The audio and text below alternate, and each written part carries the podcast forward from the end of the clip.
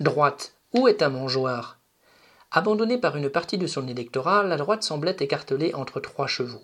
Macron, qui en a attiré une partie en lui offrant des postes, Le Pen, qui en a gagné une autre en lui promettant un avenir, Jacob, l'actuel président du parti Les LR, qui croit pouvoir préserver l'héritage en se gardant à droite et à gauche.